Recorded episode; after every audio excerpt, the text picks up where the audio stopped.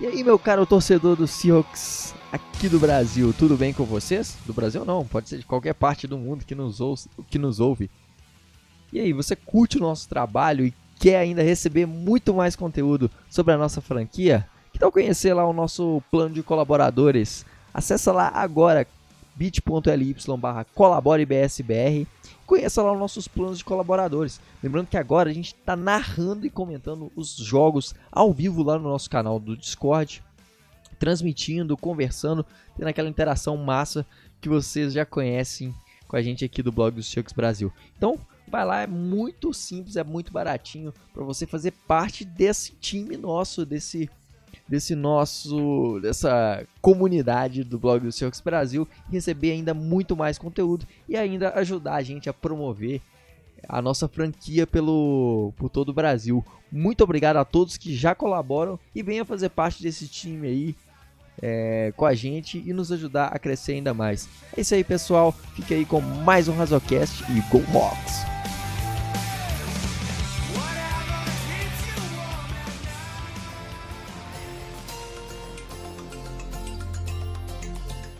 Olá pessoal, sejam muito bem-vindos a mais um Razocast, o podcast aqui do blog do Seahawks Brasil.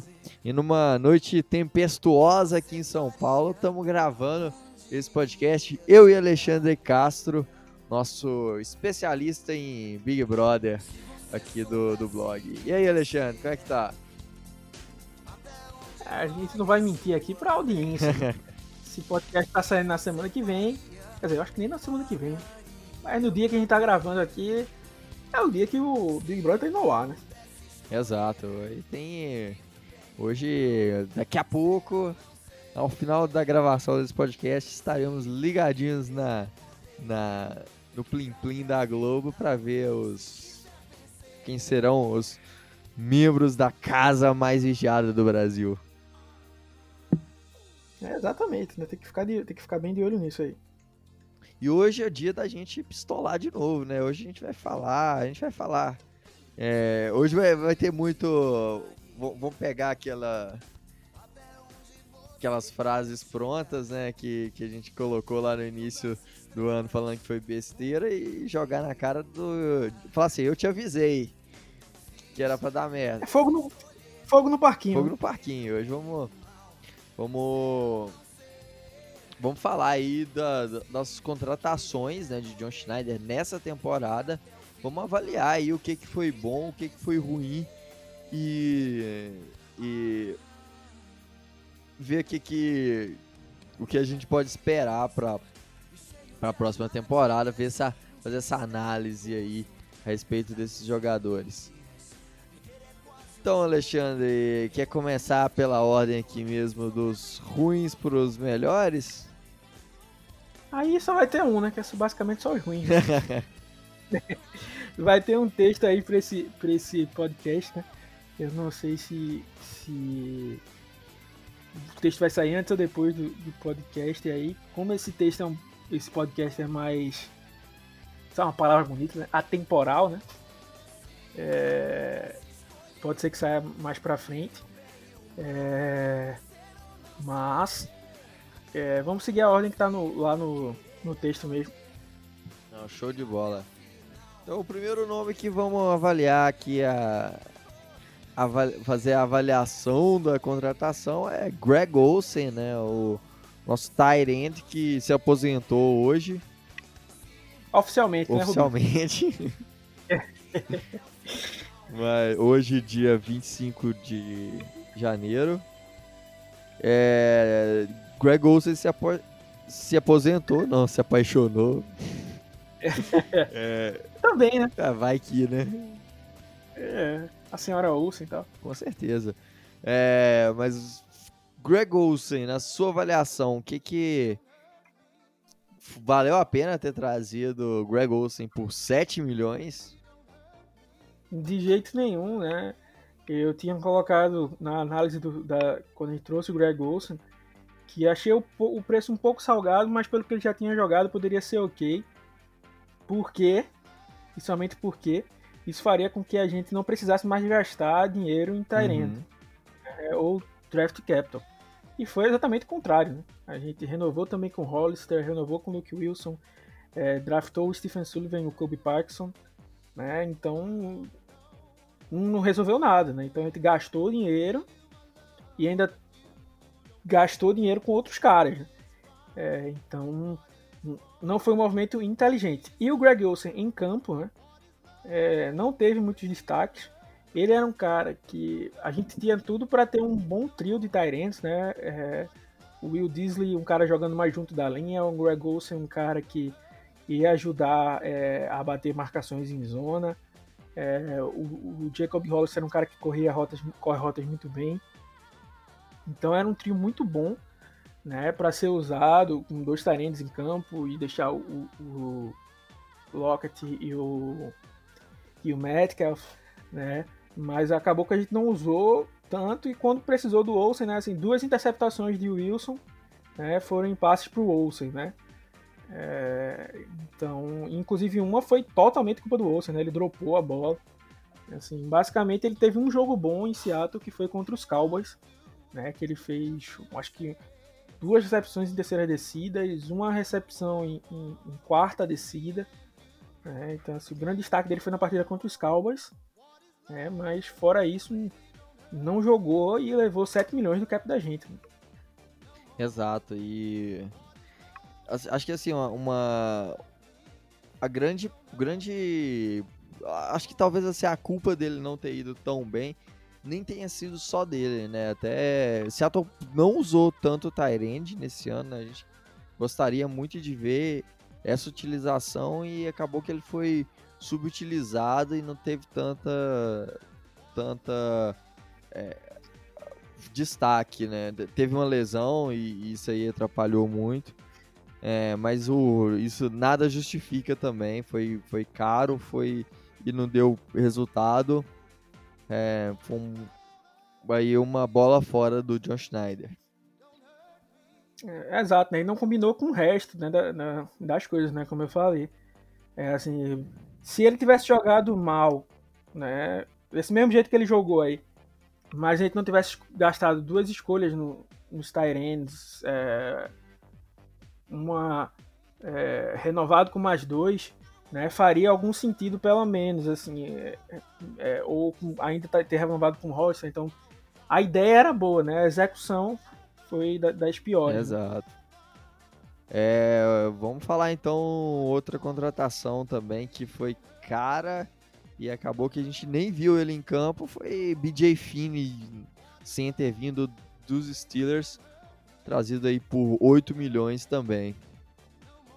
É, no caso dele foi 8 milhões, mas em, em dois anos, né? É, era, foi mais uma vez que Seattle mirou no, no, no, certo e deu errado, né? Era um cara que foi lapidado aí na, na OL dos, dos Steelers, né? Então não tinha muita chance porque a OL de lá era muito boa, né? Mas esse, esse trabalho lá poderia render frutos, né? Então, vinha para ser center, né? Já, a gente já tinha tido problemas com o Justin Britt de estar tá saudável, tinha um cap hit alto, a gente cortou. Né? O Joey Hunt não passava é, confiança para ninguém, né? É, e, e aí o BJ Finney parecia ser absoluto, né? A gente poderia até, até ter dúvidas em outras posições, mas parecia que na posição de center, né, tava tudo certo, o BJ Finney ia ser o, o cara lá. Só que ele teve extrema dificuldade para pegar o playbook, pegar os, os ajustes, ter sinergia com o Russell Wilson. E aí o Ethan Pulse que foi ficando, foi ficando, foi ficando e ficou, é. né? E aí o BJ Finn ficou apenas como uma reserva, né? Inclusive no training camp teve momentos que ele ficou como terceiro na, na linha, né? Era o Ethan Pulse, que o reserva era o Kyle Fuller, e o BJ Finn chegou a treinar com o terceiro time, né? Na época do camp. É, teve um momento durante a temporada que o Parry se machucou, o Simon se machucou, né? E quem entrou não foi nem o, o, o Finney, né? Então, assim, ele não era nem o reserva imediato, nem o imediato do imediato. É, acabou né? que o, então, o, o Caio... Caio Fuller, Fuller entrou como sim. O Caio Fuller entrou, mas quando ele tava mais. já tinha saído do time, né? Ali contra os, os Rams. Mas o Jamarco Jones, como gado, né, pegou, pegou snaps. o, o Jordan Simmons pegou snaps, né? Então, na linha de reserva, de, de, na sequência, né? Na linha hereditária, vamos dizer assim, é, na linhagem aí o BJ Finney era o quarto guard, né? Então, é, para quem gastou 8 milhões, não deu tão certo assim, né? Mas, né, o, o Finney deu certo por um outro motivo, né? É, que a gente vai falar mais na frente, né? Chegaremos lá.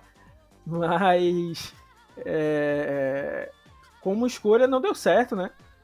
É, 4 milhões por ano não é tanta grana, mas também não é pouca para um time que estava apertado, né? Mas eu ainda eu gostei da, da aposta, né? Pena que não, que não deu certo aí. É, eu também. A gente falou muito isso, né? Que foi um bom investimento. Investir em minha ofensiva, Seattle é sempre bom, mas é, acabou que o resultado não foi como a gente esperava, né? É, Exato. Acabou que hoje ele nem tá mais no time. É, vamos falar de outro nome também que a gente achou caro também, é, mas que acabou também se lesionando e ficando de fora da temporada. Foi Bruce Irving, é, um dos membros lá da grande defesa nossa, da Legion of Boom. Fez parte daquela defesa sensacional. Campeão, né? Sim. Campeão, sim nos deu o Super Bowl também, né? Mas na, na passagem dele, um que na segunda semana ele se lesionou e não tenha e, e não produziu nada. Exato, ele eu não gostei da eu, eu sou muito grato aos jogadores, a, a galera que já fez algum trabalho bom para Seattle, né? mas Bruce Irving veio com, com isso, mas assim, ele teve uma boa temporada, né, antes de vir para para Seattle, né? E ganhou basicamente o mesmo contrato, né? Do que ele teve lá contra os Panthers. Mas esse contrato só valeria a pena se ele conseguisse, né? Repetir o que ele fez lá. Mas não existia garantia nenhuma porque ele estava vindo para um, um pass rush em que ele seria uma das maiores estrelas, né? Nosso pass rush não tinha grandes nomes. E ele estava ficando um ano mais velho, né? Então a probabilidade disso acontecer era pequena. Né? E Seattle apostou muito dinheiro. Então aí o movimento já foi ruim, né? Mas ele veio, mostrou liderança com os novatos e tudo mais. Porém, no meio pro final do jogo contra os Patriots, né? Ele já se machucou. Né? Então fez um jogo e meio mais ou menos pro Seattle. E comeu o resto dos 7 milhões aí. É, e esse ano, inclusive, não se recuperou da cirurgia, vai ter que passar por outra cirurgia, então bem provável que esse ano ele não chegue nem a jogar. É, então foram.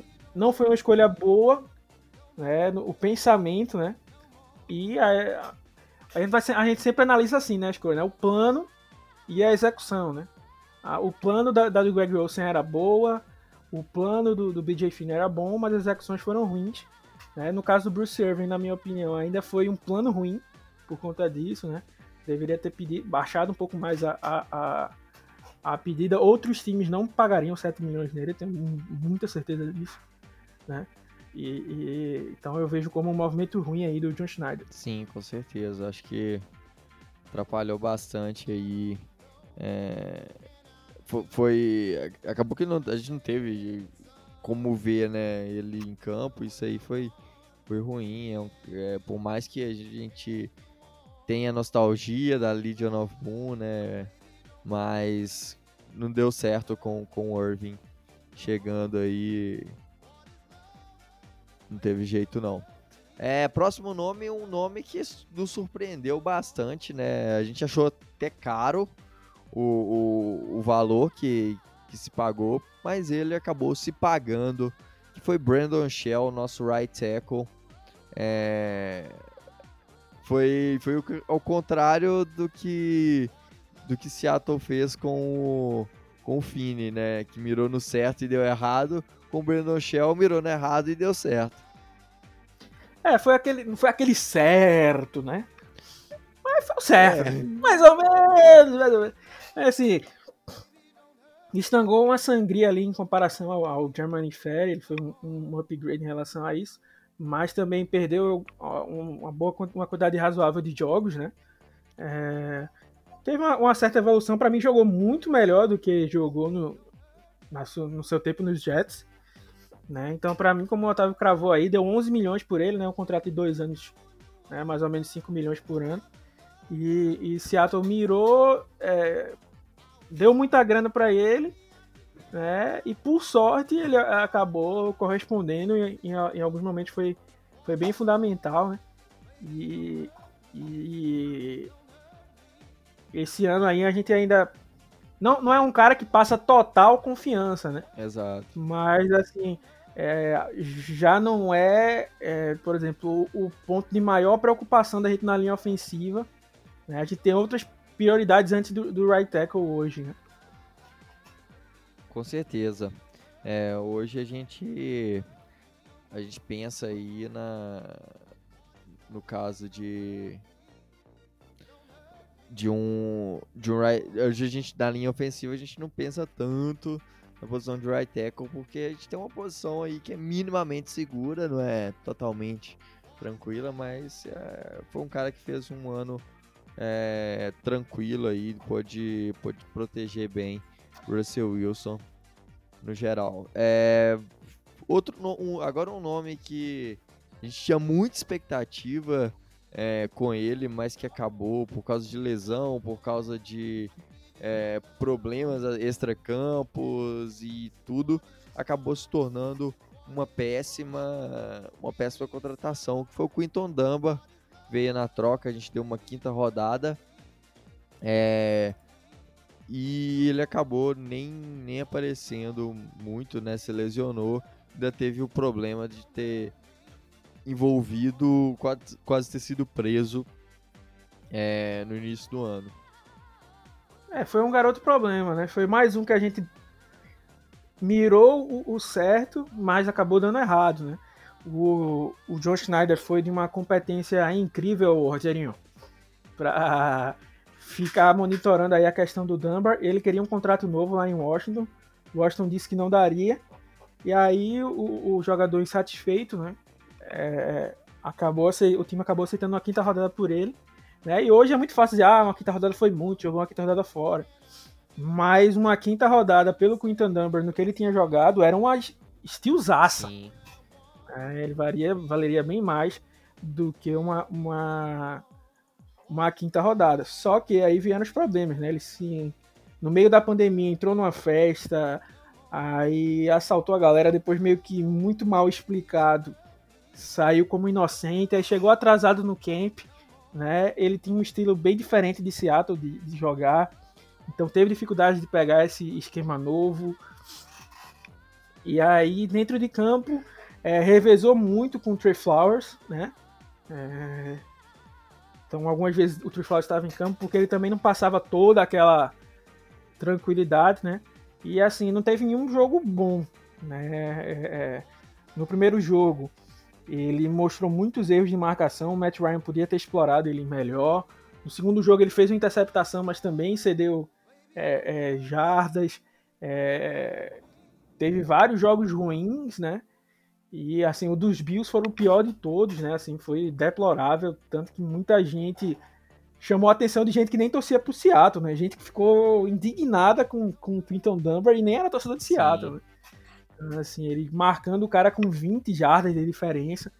E aí foi a gota d'água, ele foi colocado na, na lista dos machucados, né? Passou por uma cirurgia no joelho. E foi de, definido que ele tinha é, ele já veio para Seattle machucado, né? E o DM acabou liberando a contratação dele. É... Mesmo ele não não estando 100%, né? Então, assim, foi muito na conta do DM aí. Né? Porque o que acontece pra galera que não manja tanto assim, acontece a troca, não é tipo, ah, já valeu, não pode mais voltar atrás, né? É, mandou a quinta rodada. O Quinton Dunbar chega em Seattle, ele vai ser avaliado pelos médicos. Se ele não tiver nenhuma lesão, Aí a troca realmente confirmada. Senão, aí os times reconversam, né? Um, uma lembrança, um passado curto pro próprio Seattle foi a troca pelo Dwayne Brown, né? A troca do Dwayne Brown seria é, o Jeremy Lane, um cornerback de Seattle, é, que inclusive deu saudades vendo o Quinton Dunbar jogar, uhum. e ele era um dos caras quem me acompanha mais das antigas, antes do próprio blog, era um dos jogadores que eu mais detestava do elenco de Seattle, o Jeremy Lane. É, e, e, e, o Quinton Dunbar jogou muito mal. Ele foi colocado na troca pelo Dwayne Brown, mas chegou lá, Houston é, tinha meio que sido roubado pro Seattle na troca. É, e aí, depois que a galera falou muito, eles disseram que o dedo do Jeremy Lane tava quebrado e não poderiam aceitar a troca, mas foi muito. Tchana não, o dedo do cara tava desmentido. Eles quiseram aumentar o valor porque eles viram que tinha sido roubado, a galera falou mal, tal, tal, tal. Então, é, foi, foi bem por aí, né? Então, o Quinton Dunbar jogou machucado, então o futebol dele não dá pra gente avaliar tanto, principalmente sendo um cornerback, né? Que precisa tá tendo explosão, mudança de direção e tal. Né? O que ele apresentou foi ruim. Né? Ele estando saudável ou não, Sim. foi ruim. É, mas aí vem o erro, o erro junto, né? Vem o erro do DM, vem o erro da comissão técnica que deixou ele jogar machucado. Né? Não tem essa de jogar no sacrifício, né? Eu sei que o Tree Flowers estava muito mal, o Shaquille Griffin estava machucado naquela época, mas não dá para colocar o cara sem condições de andar. É, né? O cara não conseguia taclear jogadores naquele, naquela partida contra os Bills, né? Então, é, pode até ser que ele volte para Seattle aí por um contrato bem menor, né? Ele estava sonhando aí em ser um dos cornerbacks mais bem pagos. Para mim não valeria isso, né? Mas era o que ele estava sonhando. Mas com questão de cirurgia, a temporada ruim, a temporada cheia de, de, de, de problemas, né? De, de extracampo. Colocam ele é, sem tantos admiradores, né? Então pode ser que Seattle dê um contrato pequeno aí para ele, um contrato mínimo, né? E ele acabe ficando em Seattle e seja uma boa aposta aí no, no, no futuro, já que o time precisa de, de, de cap, né? E o Shaq Griffin vai pedir uma boa grana, né? Sim. Então o time pode tentar apostar aí no, no, no Dunbar que já tá por aqui. Né? É, eu acho que, que Seattle devia tentar isso mesmo, né? Tentar aquela aquele contrato proof to deal, né? Um contrato de um ano, um salário baixo. Se jogar bem, renova, se não, adeus, até mais, valeu, falou. E é isso aí. Exatamente. É, o grande agora Cedric Ogbuerri, nosso offensive tackle, que nós demos um overpay gigantesco, porque o cara ganhava, tinha o contrato mínimo lá nos Jaguars veio a gente pagando 3,3 milhões pro, pro nosso Cedricão da massa. Exato, teve uma galera reportando depois que foi 2.3 ou coisa assim, mas ainda 2.3 foi uma grana errada, porque o Cedric, como você falou aí, Otávio, bem lembrou, ele jogou por um contrato de mínimo, né, 750 mil. E nos Jaguars ele foi reserva, né, não foi titular nenhuma vez, é, era aquele cara que era o sexto jogador de OL. E, ou seja, poderia até entender a contratação ali, se fosse até por um milhão, talvez um milhão e meio ainda. Mas não tinha sentido nenhum em subir o contrato dele para 2 milhões e meio ou 3 milhões e meio, né? Como foi reportado quando ele foi contratado, né? Depois deram essas informações aí, a gente nunca sabe exatamente, mas é, fica, fica essa, essa indagação aí. Ele foi trazido. Parecia que, que, que. Como é que chama?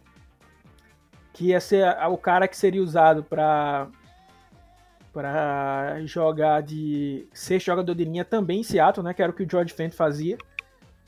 Né, mas não foi jogado em nenhum momento. Ele só entrou como right tackle, né? Quando o Brandon Shell se machucou não fez partidas boas em nenhum momento, né? Por incrível que pareça, a melhor partida dele em Seattle foi contra o Washington Football Team, que era justamente um, uma dos, um dos fronts mais fortes, né? Que, que enfrentou. Ele fez uma partida razoavelmente sólida.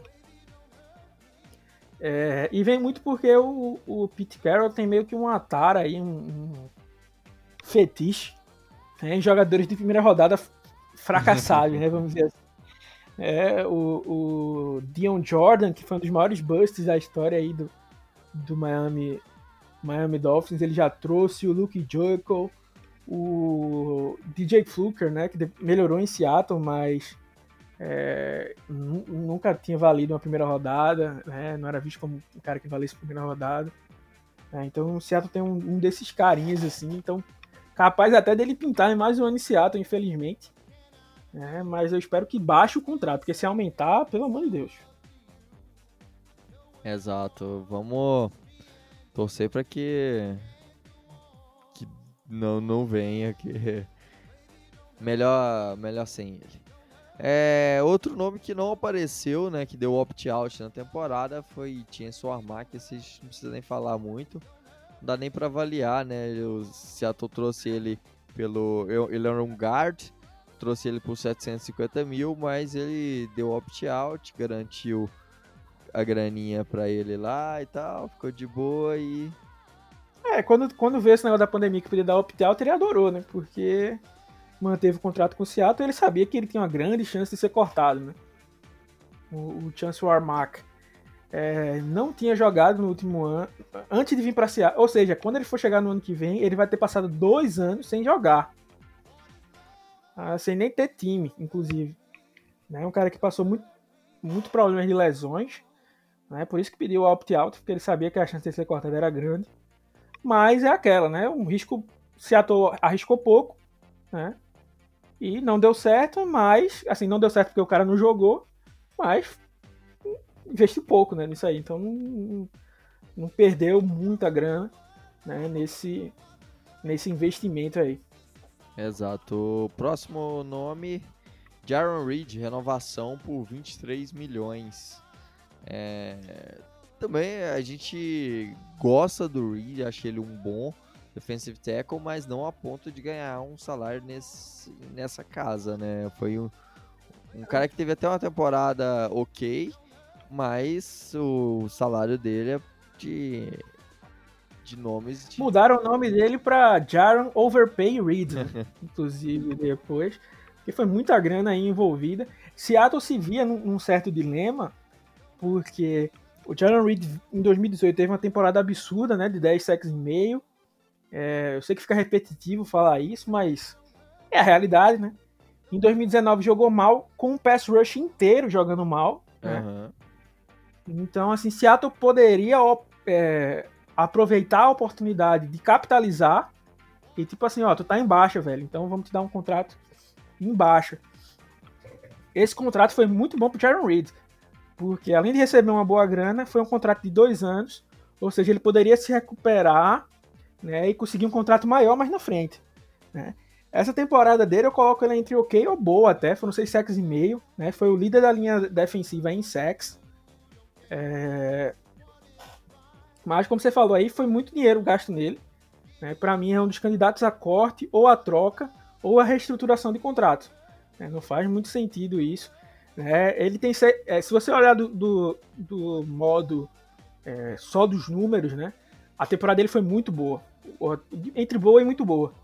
Né, 6 sacks e meio para um defensive tackle é acima da média, vamos dizer assim.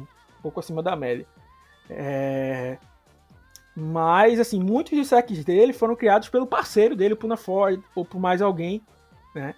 É, então é, algo para ficar de olho né? Assim, não foram, foi aquele sec que a gente gosta, a gente fala de o sec sujo, né? Assim, o cara ele só fez finalizar a jogada, uhum. né? Então assim, dos seis secs e meio, uns pelo menos três ou quatro foram assim, né? Então ele poderia sair de seis secs e meio para dois e meio. É, assim, eu não né? acho a, a, a, é, que quando vem questão de números, só em números assim, não, não mostra tão bem, né, o que, o que ele mostrou. Ele teve uma temporada para um defensive tackle ok, é, não foi uma temporada ruim, igual a de 2019, longe disso. De jeito nenhum. Mas não foi uma temporada de um jogador que, se, que ganha um salário de 11 milhões e meio né, por ano. Então é isso que. No final da temporada ele até melhorou, mas assim, também o meia-culpa aí para ele. Muitas vezes ele foi colocado como defensive end, né? uhum. né? Pelo brilhante Ken Norton Jr., que inclusive quem lembra de pedir demissão de Ken Norton Jr. agora com o Brian Schottenheimer, o, o, fiasco que foi, né? Então a gente achava que ia acabar o ano com Ken Norton Jr. demitido e o Brian Schottenheimer lá, né? E acabou que o Brian Schottenheimer foi demitido e o Ken Norton Jr. parece que tá firme e forte. É. Na, lá na, na, em Seattle, né? Então, parabéns aí ao Ken Norton Jr., parabéns ao John Schneider e o Pete Carroll que mantêm o Ken Norton Jr. aí no, dando alegria pro povo. Inclusive, bons nomes de coordenador defensivos aí ah, já foram demitidos aí, poderiam ter tido chance. Mas Seattle optou por manter aí o, o ruim e velho Kenton Jr. É, manter a aquele dose de raiva que a gente passa toda temporada, né? É, vamos falar agora de Philip Dorset, também um cara que não jogou, né? Ficou lá, ficou cursando medicina lá em Seattle, lá no Virginia Mason. É, então não, a gente não pode avaliar também não. A gente gostou da contratação na época por ser vindo um salário baixo, um cara que tinha até um, um certo potencial, mas que era mais no, no no camp, né? Ele foi muito elogiado a velocidade dele e tal. Era um cara que combava, né? Vamos dizer assim, com o nosso ataque, né? Ataque em profundidade. Já tinha a arma do DK, a arma do Tyler Lockett. Como é que os caras iam marcar tudo isso? Né? Então o Felipe Dorset era uma boa aposta, né? Um bom movimento de Seattle, porque estaria trazendo ele para 750. Era um cara que tinha chances de crescer. É, então poderia arrumar um contrato melhor depois de gerar uma pique para Seattle, né? Então era, foi um bom movimento né? Deu errado, mas foi bom que foi por pouco, né? Pelo salário mínimo. E é, segundo o Pete Carroll, né? Ele, se Seattle tivesse avançado nos playoffs, ele teria condições de voltar, né? Mas acabou ficando no IR. E tem grande chance também de voltar pelo mesmo contrato mínimo, né? Seattle parece que quer dar mais uma chance para ele, porque já teve identificação e tudo mais, e até um movimento que eu, que eu até aprovo, assim. A, a análise fica meio chumbada, né, vamos dizer assim, porque é, é, o Dorset não jogou esse ano. Né? Exato. Mas a avaliação vai ser basicamente a mesma, né? Um cara em profundidade pelo não é possível que Seattle vá aumentar o contrato dele, né? Porque se aumentar realmente é base de críticas, né? Mas se manter mais uma vez pelo contrato mínimo é uma excelente aquisição, mais um cara de primeira rodada aí que tem esse esse fetiche aí do, do, do Pete Carroll. Jogadores. O Seattle é um time cheio de busts, né? Os famosos que não deram nada, jogaram outros, foram busts em outros times e veio parar aqui. É, vamos lá falar agora de Benson Maioa também. Veio por 3 milhões. É um cara que também teve um papel que se pagou, né? Acho que até mais que se pagou pelo preço que foi. Foi um cara que não se destacou, não foi um, um gênio em sex, mas é, quando, quando precisou, tava lá, conseguiu parar o jogo corrido, conseguiu fazer algumas pressões, mas foi sempre aquele cara bem mediano ali que, que ajudou bastante, né? Exato, foi, como você falou aí, por 3 milhões foi um excelente contrato para ele. Teve uma, um excelente ano nos Raiders. E no começo do ano, quando o nosso pass rush ainda não funcionava, ele foi um dos grandes caras que estava ajudando ali. É, mesmo quando ele não fazia o sec, ele ajudava na jogada e tal. É, o primeiro sec do LJ Collier na NFL foi graças ao trabalho do Benson Maior, é, inclusive. E foi sacrificado no começo, jogou muitos snaps, mas teve aquela falta boba contra os Cardinals, né? Que acabou no field goal, né? Que acabou virando touchdown para os Cardinals depois. E depois dali ficou meio que machucado, eu acho que mais recebendo um gelo, né? E ficou meio que esquecido. Aí no final da temporada voltou e jogou bem, né? Então, assim, é mais um cara que talvez Seattle queira manter por perto aí. Porque o investimento baixo, né? E que para um, é como eu, como eu falo assim, se se Seattle tivesse que eu sempre comento, né, que Seattle não resolve os problemas a longo prazo, né? Ele é, como é que chama? Empurra para o próximo ano, né? Se a gente tivesse o Edge 1 e o Edge 2 estabelecidos, né, os dois defensive ends, né, ter o Benson Maior seria uma excelente arma, né? Porque seria um cara para rotação e tudo mais.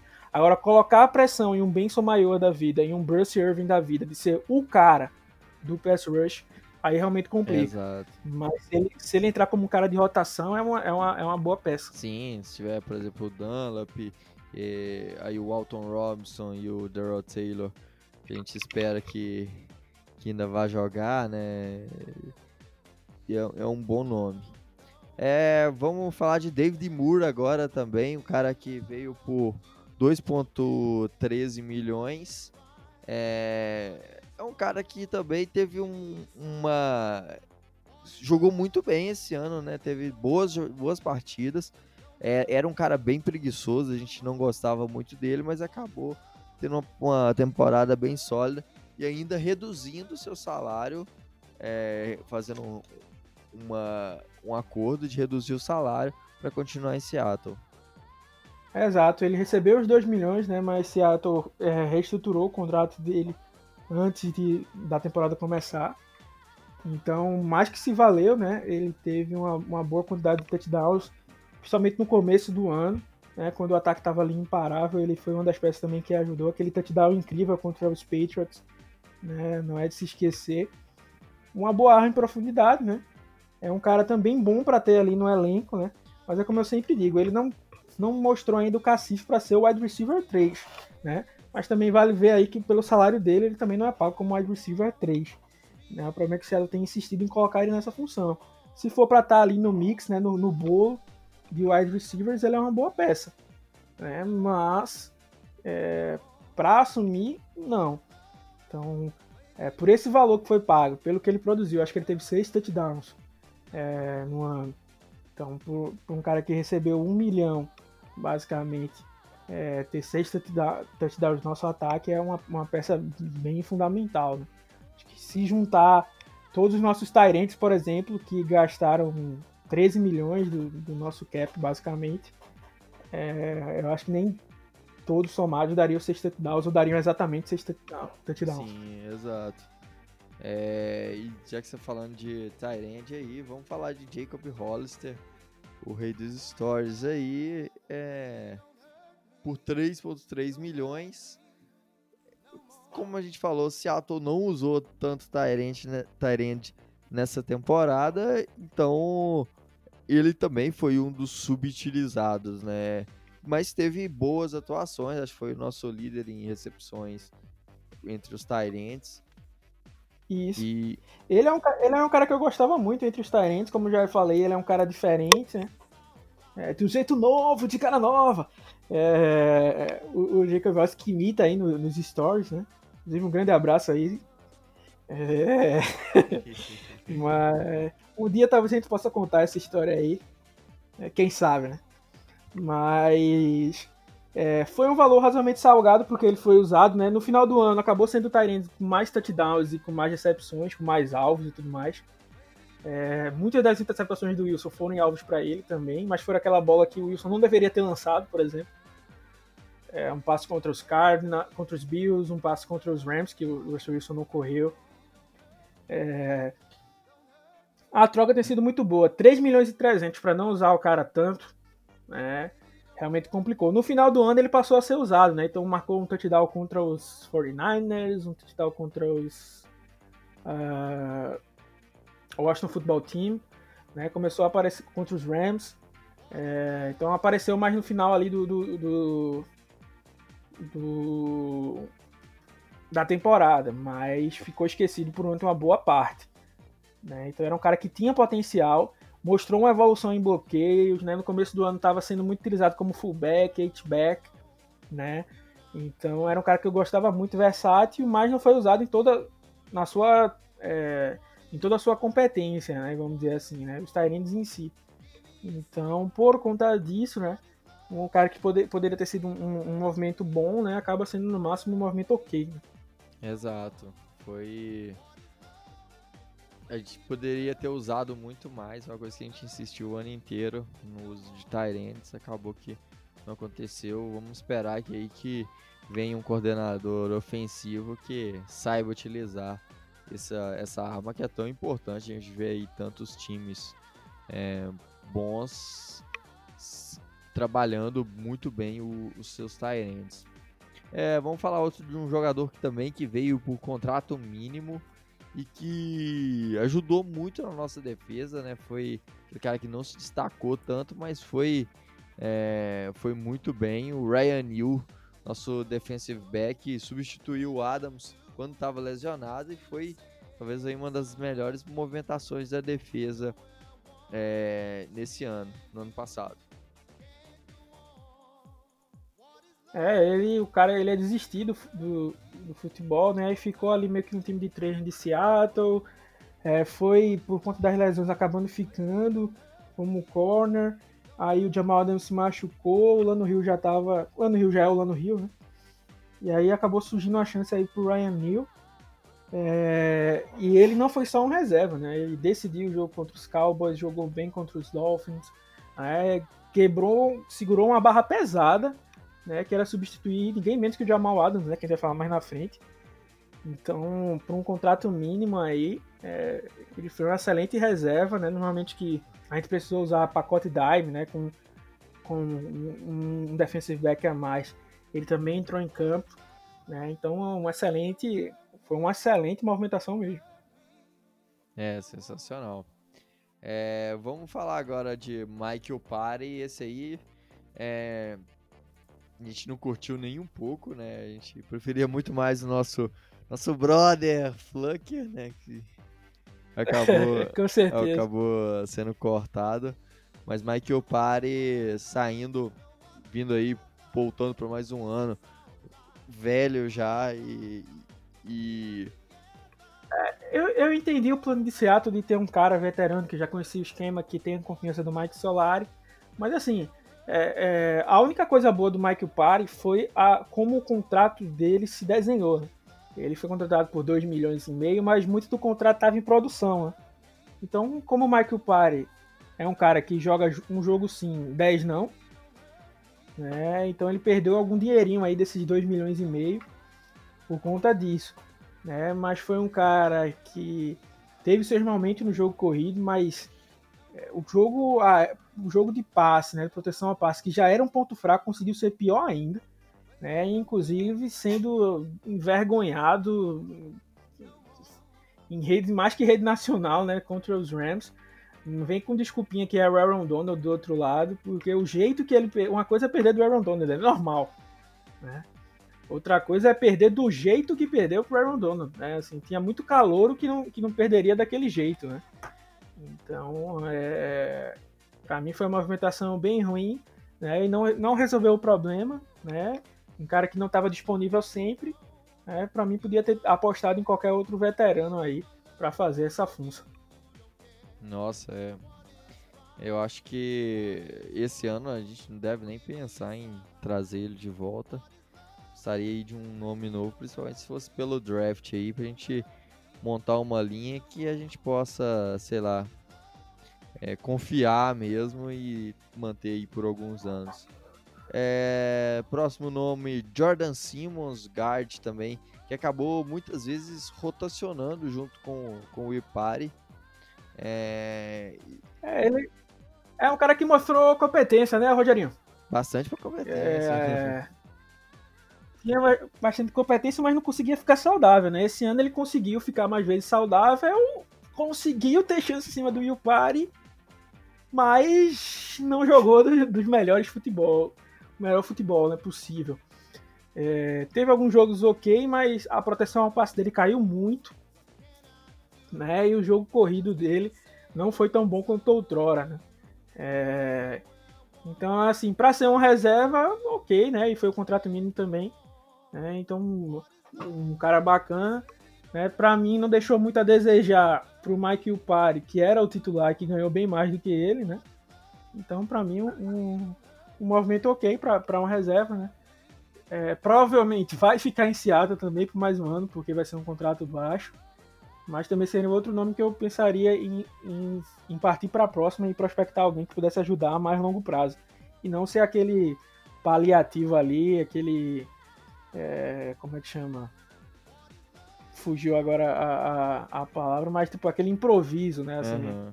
Se é alguma coisa que resolve esse problema de uma vez por tudo. Aquele band-aid ali, vagabundo. É, exato. É, vamos falar agora também de, de um cara que foi o, cap, o capitão dos times especiais, né? Nico Thorpe. É, ele que é naturalmente corner, mas ele nunca, tole, nunca jogou tanto nos times é, na defesa, jogou mais como, como nos times especiais. Foi, era um grande jogador nos times especiais. É, mas esse ano acabou indo parar na, na IAR e, e não valeu a pena essa renovação, não.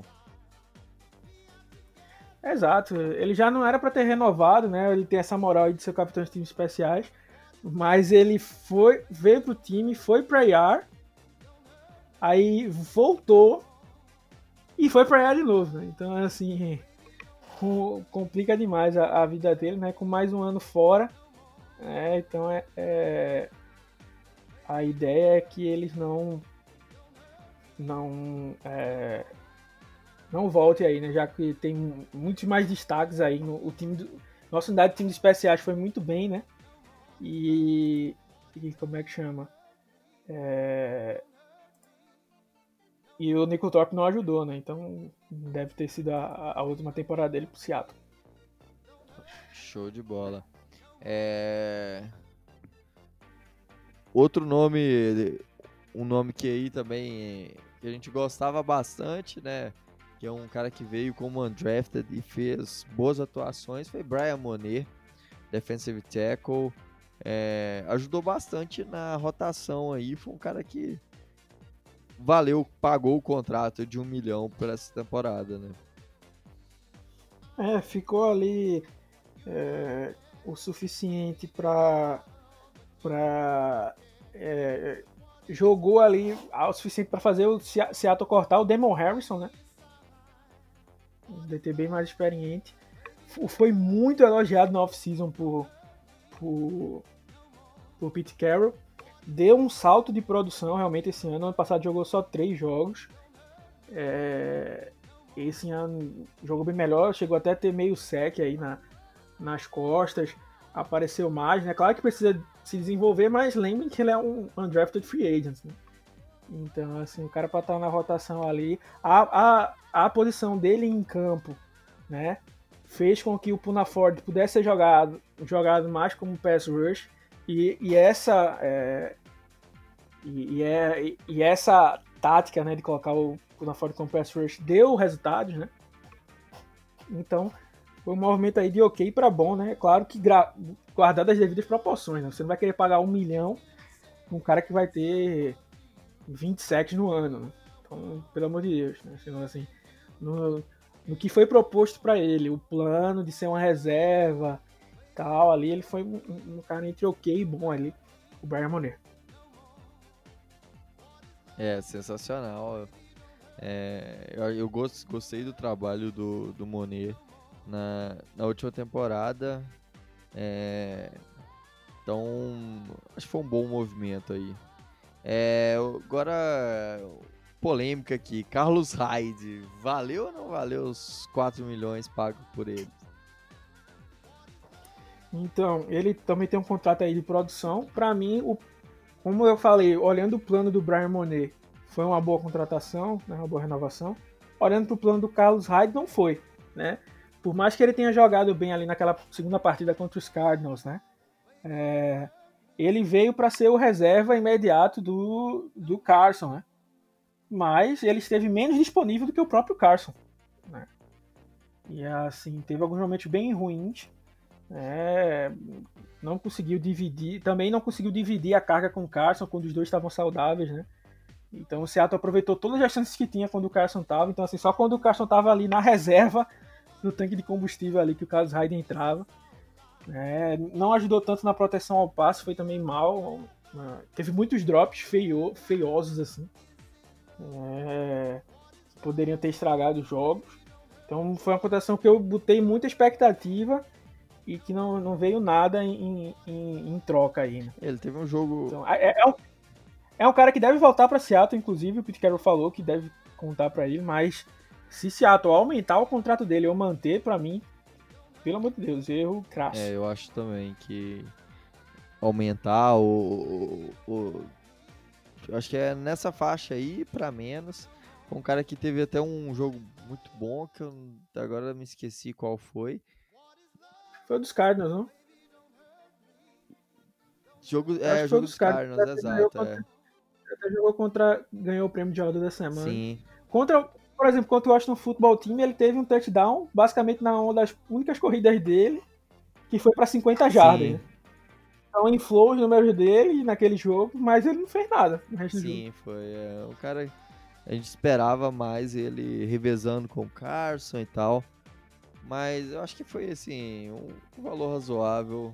É, acho que. Mas não renovaria. Agora, para mim, acho que a melhor contratação aí da, da off-season que foi DJ Reed. Né? Foi pego nos waivers. A gente. Foi o nosso melhor corner. E foi um, um grande achado. E sem dúvida eu renovaria com ele para a próxima temporada. Exato, só explicando para a galera, o processo de waiver é quando o jogador é cortado, né? Ele passa pela como fosse a mesma ordem do draft, né? E os times vão dizendo se querem ele ou não. E se algum time clamar, né, fazer o claim em cima dele, é, ele assume o contrato daquele jogador, né? Então, por isso que o DJ Reed tem mais um ano de contrato com o Seattle, né? E assim, ele veio, era um cara que parecia que não ia jogar, né? Mas jogou, jogou bem como níquel, jogou bem como retornador e virou o corner 1 né, do, do, do draft, do draft, o corner 1 de, de Seattle. É, da, jogou, foi o que melhor jogou, né, entre os corners. E até, tipo, quebrando paradigmas, né? Como eu tinha falado lá no, no Senior Bowl, né? Seattle procura normalmente é, cornerbacks mais altos, né? Ele é um cara mais baixo, mas que tem muita agressividade que acaba compensando é, isso aí, né? Então o, o, o, time acabou sendo favorecido por esse, por esse ponto. Né? Então foi uma excelente contratação aí a contratação do DJ Reed. Claro que, como eu falei, né, ele não é um, um, um melhor do mundo ali, vai é, destruir, virar um, um, nosso melhor titular tal. Mas ele é um cara muito tranquilo para ser um CB2 ali, né? E a gente focar só em trazer um, realmente um CB1 para para Seattle. Sim, exato. É, vamos falar aí da nossa contratação mais badalada agora, Jamal Adams que veio aí a troco de duas rodadas, duas primeiras rodadas, uma terceira e o nosso antigo safety Bradley McDougall. Eu acho que, que a grande questão, um cara que realmente deu para ver o impacto dele, né, quebrou o recorde de sacks por um defensive back, foi o líder de sacks do time, né? Então assim, produziu, né? Não chegou a ser um All-Pro, né, mas também perdeu muitos jogos por conta de lesão eu a, a, o meu grande ponto, né? É, eu não vou entrar tanto no mérito de se valeu primeira rodada, duas primeiras rodadas ou não valeu, não sei o que, não sei o que lá. Porque a gente já fez texto disso, vai ter outro texto sobre o Jamal Adams essa temporada, né? Mas é, a grande questão é que assim, foi caro, né? Não dá para dizer outra coisa.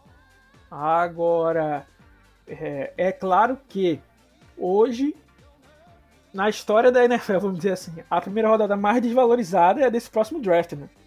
A gente não vai ter combine, não tem visita. A temporada foi bem mais ou menos do, do futebol universitário. Então, se tem um ano que a, que a primeira rodada vale menos, é esse ano aí que Seattle deu a primeira rodada pelo Jamal Adams. Porém, o que eu, o, a minha, o meu grande senão né, foi a terceira que a gente deu, junto com o Bradley McDougall, que eu achei que salgou demais. E porque, se assim, se a troca acontecesse com o Jamal Adams vindo da temporada de All Pro e tudo bem nos Jets, ok. Para mim foi uma troca. Seattle pagou caro para trazer um cara bom, né? Um cara All Pro e tudo mais. Porém, o Jamal Adams estava forçando a saída dele de lá. Né? Então eu acho que Seattle poderia ter se aproveitado, né? E, e se Seattle achava que ele valia, né? Que ele valeria é, como é que chama? Duas primeiras rodadas, pagar uma. Né? Dá uma aloprada, assim, dá uma extorquida no, no, nos Jets, porque o cara tava forçando a saída, né? Então, assim, para não pegar nada, é melhor pegar alguma coisa.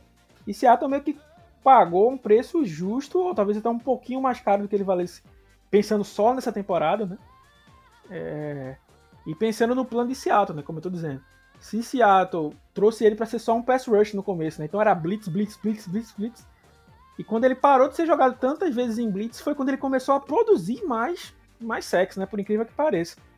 Né? Quando a defesa ficou mais, mais funcional, né? ele, ele realmente ajudou bastante. É... E assim, deu, deu uma, uma bela dupla pra gente aí no, de safety, né? Com Jamal Adams e Quandre Dix. Sim, com certeza. Acho que o Adams chegou para ser um dos ídolos aí pro, pros próximos anos. É um cara muito acima da média na posição e um cara que joga muito, muito bem mesmo. É, a gente espera que, que Norton Jr. agora tenha aprendido a usar ele, a dosar as blitzes, a trabalhar melhor mesmo nessa defesa, porque o normal da defesa nunca foi aquela do início da temporada, que lá foi uma coisa muito bizarra que só existiu na cabeça de Ken Norton Jr., que é um absurdo ainda estar tá em Seattle. É... E, e, a gente espera muito que essa temporada ele realmente mostre aí por que ele, ele vale isso vale essas duas primeiras rodadas, uma terceira e, o, e ainda o, Black, o Bradley McDougall, porque até agora ainda foi caro. E por último, para a gente finalizar aqui, acho que é a melhor contratação, né? Que a gente livrou de um contrato caro do BJ Finney, deu uma sétima rodada e trouxe Carlos Dunlap. Nossa, o cara que botou que salvou a pele do Kenalton Jr., na verdade, né? É, mudou a defesa com o Carlos Dunlap. Né? O time tinha produzido, é, acho que foram 24 sacks né, até o Dunlap chegar. Em, em, em, pouco tempo, o time dobrou a quantidade né, com o Dunlap junto. Né? O Dunlap fez dois sacks né, que ganharam o jogo né, contra o Washington Football Team e o, e o Arizona Cardinals. É, então, é, como é que chama? É um cara que realmente mudou ali, foi uma grande escolha para uma sétima rodada, né? Mais uma vez o John Schneider ficou ali de olho no Carlos Dunlap e como ele estava é, infeliz né, lá nos Bengals, trouxe e corrigiu o erro lá do Finney, né? Acabou que o Finney que foi colocado aí na jogada, né? Que poderia ser visto aí como dinheiro jogado fora, acabou servindo como moeda de troca, né? Para para juntar e trazer o Dunlap, que realmente foi uma peça que, por um preço barato, né, ajudou bastante. Inclusive, ele aceitou reestruturar o contrato dele. Né, o Dunlap custou menos do que 3 milhões nesse último ano para Seattle. Né, é, foi o segundo da linha defensiva com mais sacks, né, ficou atrás do Jaron Reed, mas também teve menos jogos. Né, é, e deixou todo o cap para esse próximo ano. Né, ele vai custar quase 13 milhões aí para Seattle é um dos candidatos a corte, infelizmente, por conta disso, porque nada desse dinheiro é garantido, né? Então eu torço muito para que Seattle faça uma reestruturação do contrato dele, né? E, e mantenha ele mais um ano aí, no, no, pelo menos mais um ano aí, porque por mais que ele já não seja nenhum garoto, né? Ele mostrou é, um grande potencial ali e ajudou né, o resto da, da, da linha, né? Como eu disse, né? Teve momentos em que a marcação dobrou nele, ou ele criou um espaço que outro conseguiu aproveitar, né? Então, assim, ele ajudou na produção de sex em geral, né? Não só os sex que vieram dele. Eu acho que ele teve cinco sex na temporada, né? Não só esses cinco sex dele em Seattle, né? Mas os outros que vieram em decorrência dele estar em Sim. campo. Né? Então, o Carlos Dunlap foi um, o maior acerto da temporada para mim foi a troca pelo, pelo Carlos Dunlap, assim, uma ampla distância. Eu acho que eu colocaria aí junto a, a do DJ Reed, que também salvou a nossa secundária aí na posição de corner. É, tá, tá, tá aí bem pela, pela. Entre as melhores, com certeza, são essas, essas daí. Então é isso aí, fechamos aqui as nossas análises, nossas opiniões em relação às contratações né, de John Schneider durante essa temporada, a última temporada.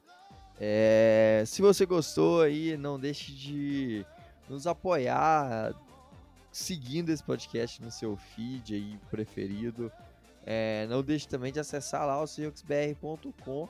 E se você gosta do nosso trabalho, gosta do, da forma do nosso conteúdo e quer ajudar ainda mais, é, colaborando com a gente de, financeiramente, é, considere se tornar um co colaborador do BSBR. É muito simples, acessa lá é, É só acessar bit.ly barra colaborebsbr.